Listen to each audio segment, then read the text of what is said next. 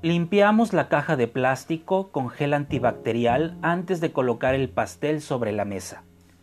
El café estaba a punto, cargadito, como nos gusta.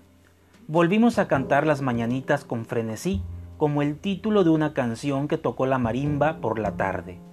Además, es raro hacerlo a discreción, con cubrebocas, sana distancia y enjuagado frecuente de manos, ¿no?